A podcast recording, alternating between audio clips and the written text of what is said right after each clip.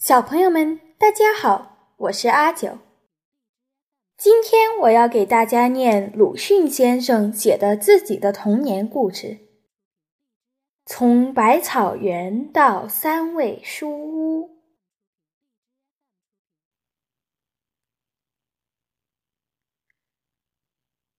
我家的后面有一个很大的园，相传叫做百草园。现在是早已并屋子一起卖给朱文公的子孙了，连那最末次的相见也已经隔了七八年。其中似乎确凿只有一些野草，但那时却是我的乐园。不必说碧绿的菜畦，光滑的石井栏，高大的皂荚树。紫红的桑葚，也不必说鸣蝉在树叶里长吟，肥胖的黄蜂伏在菜花上，清洁的叫天子忽然从草间直窜向云霄里去了。单是周围的短短的泥墙根一带，就有无限趣味。游灵在这里低唱。蟋蟀们在这里弹琴。翻开断砖来，有时会遇见蜈蚣，还有斑毛。倘若用手指按住它的脊梁，便会啪的一声，从后窍喷出一阵烟雾。何首乌藤和木莲藤缠络着，木莲有莲房一般的果实。何首乌有臃肿的根，有人说何首乌根是有像人形的，吃了便可以成仙。我于是常常拔它起来，千年不断地拔起来，也曾因此弄坏了泥墙，却从来没有见过有一块根像人样。如果不怕刺儿。还可以摘到覆盆子，像小珊瑚珠攒成的小球，又酸又甜，色味都比桑葚要好得远。长的草里是不去的，因为相传这园里有一条很大的赤练蛇。长妈妈曾经讲给我一个故事听。先前有一个读书人住在古庙里用功，晚间在院子里纳凉的时候，突然听到有人在叫他。答应着四面看时，却见一个美女的脸露在墙头上，向他一笑，隐去了。他很高兴，但。竟给那走来夜谈的老和尚识破了机关，说他脸上有些妖气，一定遇见美女蛇了。这是人首蛇身的怪物，能唤人名。倘一答应，夜间便要来吃这人的肉的。他自然吓得要死，而那老和尚。却到无妨，给他一个小盒子，说只要放在枕边，便可高枕而卧。他虽然照样办，却总是睡不着，当然睡不着的。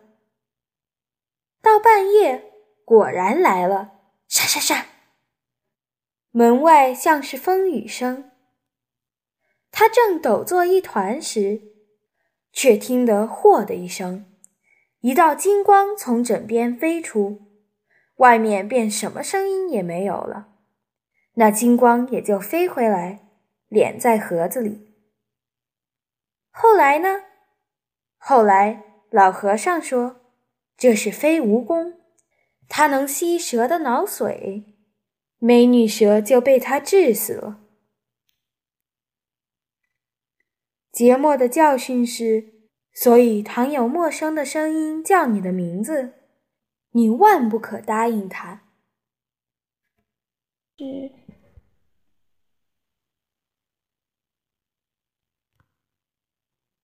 这故事很使我觉得做人之险。夏夜乘凉，往往有些担心，不敢去看墙上，而且极想得到一盒老和尚那样的飞蜈蚣。走到百草园的草丛旁边时，也常常这样想。但直到现在，总还没有得到，但也没有遇见过赤练蛇和美女蛇。叫我名字的陌生声音自然是常有的，然而都不是美女蛇。冬天的百草园比较的无味，雪一下可就两样了。拍雪人儿和塑雪罗汉需要人们鉴赏，这是荒原，人迹罕至，所以不相宜，只好来捕鸟。薄薄的雪是不行的，总需积雪盖了地面一两天，鸟雀们久已无处觅食的时候才好。扫开一块雪，露出地面，用一支短棒支起一面大的竹筛来，下面撒些鼻骨，棒上系一条长绳，人远远地牵着，看鸟雀下来啄食。走到竹筛底下的时候，将绳子一拉，便罩住了。但所得的是麻雀居多，也有白颊的张飞鸟，性子很躁，养不过夜的。这是闰土的父亲所传授的方法，我却不大能用。明明见他们进去了，拉了绳，跑去一看。却什么都没有，费了半天力，抓住的不过三四只。闰土的父亲是小半天便能捕获几十只，装在叉袋里叫着撞着的。我曾经问他得失的缘由，他只静静地笑道：“你太性急，来不及等他走到中间去。”我不知道为什么家里的人要将我送进书塾里去，而且还是全城中称为最严厉的书塾。也许是因为把何首乌毁了泥墙吧，也许是因为将砖头抛到了坚壁的梁家去了吧，也许是因为站在石井栏上跳下来吧，都无从知道。总而言之。我将不能常到百草园了，阿弟，我的蟋蟀们，阿弟，我的覆盆子们和木莲们。出门向东不上半里，走过一道石桥，便是我的先生的家了。从一扇黑油的竹门进去，第三间是书房，中间挂着一块匾，道：“三味书屋。”匾下面是一幅画，画着一只很肥大的梅花鹿伏在古树下。没有孔子牌位，我们便对着那匾和鹿行礼。第一次算是拜孔子，第二次算是拜先生。第二次行礼时，先生便和蔼的在一旁打理。他是一个高而瘦的老人。须发都花白了，还戴着大眼镜。我对他很恭敬，因为我早听到他是本城中极方正、质朴、博学的人。不知从哪里听来的，东方朔也很渊博。他认识一种虫，名曰怪哉，冤气所化。用酒一浇就消逝了。我很想详细的知道这个故事，但阿长是不知道的，因为他毕竟不渊博。现在得到机会了，可以问先生。先生，怪哉这虫是怎么一回事儿？我上了生疏。将要退下来的时候，赶忙问：“不知道。”他似乎很不高兴，脸上还有怒色了。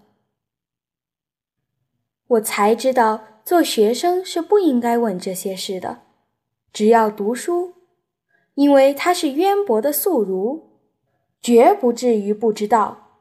所谓不知道者，乃是不愿意说。年纪比我大的人，往往如此，我遇见过好几回了。我就只读书，正午习字，晚上对课。先生最初这几天对我很严厉，后来却好起来了。不过给我读的书渐渐加多，对课也渐渐的加上字去。从三言到五言，终于到七言。三味书屋后面也有一个园，虽然小，但在那里也可以爬上花坛去折腊梅花，在地上或桂花树上寻蝉蜕。最好的工作是捉了苍蝇喂蚂蚁，静悄悄的，没有声音。然而，同窗们到园里的太多太久，可就不行了。先生在书房里便大叫起来：“人都到哪里去了？”人们便一个一个陆续走回去，一同回去也不行的。他有一条戒尺，但是不常用；也有罚跪的规矩，但也不常用。普通总不过瞪几眼，大声道：“读书。”于是大家放开喉咙读一阵书，真是人声鼎沸。有念“人远乎哉，我欲人斯人至矣”的，有念“笑人齿缺曰狗窦大开”的，有念“上九乾隆勿用”的，有念。掘土下上上错掘贡包毛橘柚的先生自己也念书，后来我们的声音便低下去，静下去了，只有他还大声朗读着：“铁如意，指挥倜傥，一座皆金泥；金婆罗，颠倒淋漓意，千杯未醉喝。”我疑心这是极好的文章，因为读到这里，他总是微笑起来，而且将头扬起，摇着，向后面熬过去，熬过去。先生读书入神的时候，与我们是很相宜的，有几个便用纸糊的盔甲套在指甲上做戏。我是画画，用一种叫做金川纸的，蒙在小说的绣像上，一个个描下来，像习字时候的银写一样。读的书多起来，画的画也多起来。书没有读成，画的成绩却不少了。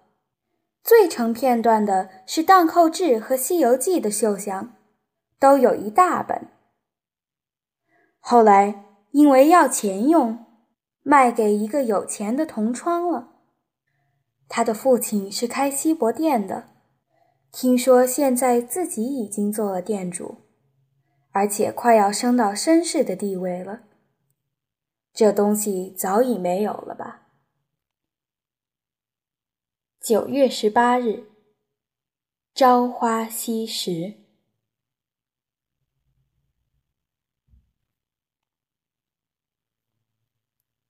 好了，小朋友们，今天就讲到这里。希望你们喜欢鲁迅先生的故事，下周见。